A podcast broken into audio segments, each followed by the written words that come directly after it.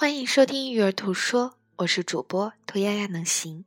今天为大家带来的是关于共同解决问题的步骤。当我们经常和其他人发生分歧的时候，怎么通过不吵架的方式来共同解决问题呢？其实呀，有七个步骤。第一，只需要表达一个观察。我注意到我们现在存在一个关于。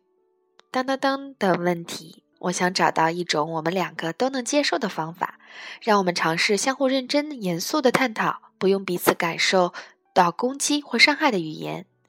第二，询问对方关于这个问题他是怎么理解的，又是怎么感受的，静静听着对方的想法，不要去打断，除非说还有吗？也不要争论。当别人说完想法，可以用这样的方式来反馈。你感到，因为你希望表达你自己对这个问题的感受和想法，然后用对方用上面的格式来反馈你表达的，这是第三步。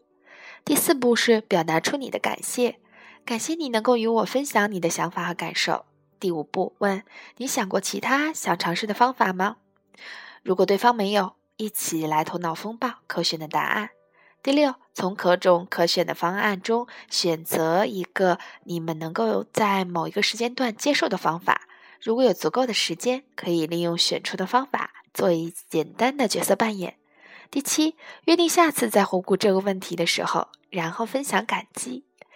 以上七个解决问题的步骤可以应用在和爱人、同事以及孩子上。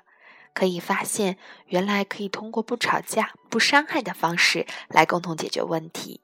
但当我刚开始做这样的步骤的时候，会觉得很别扭。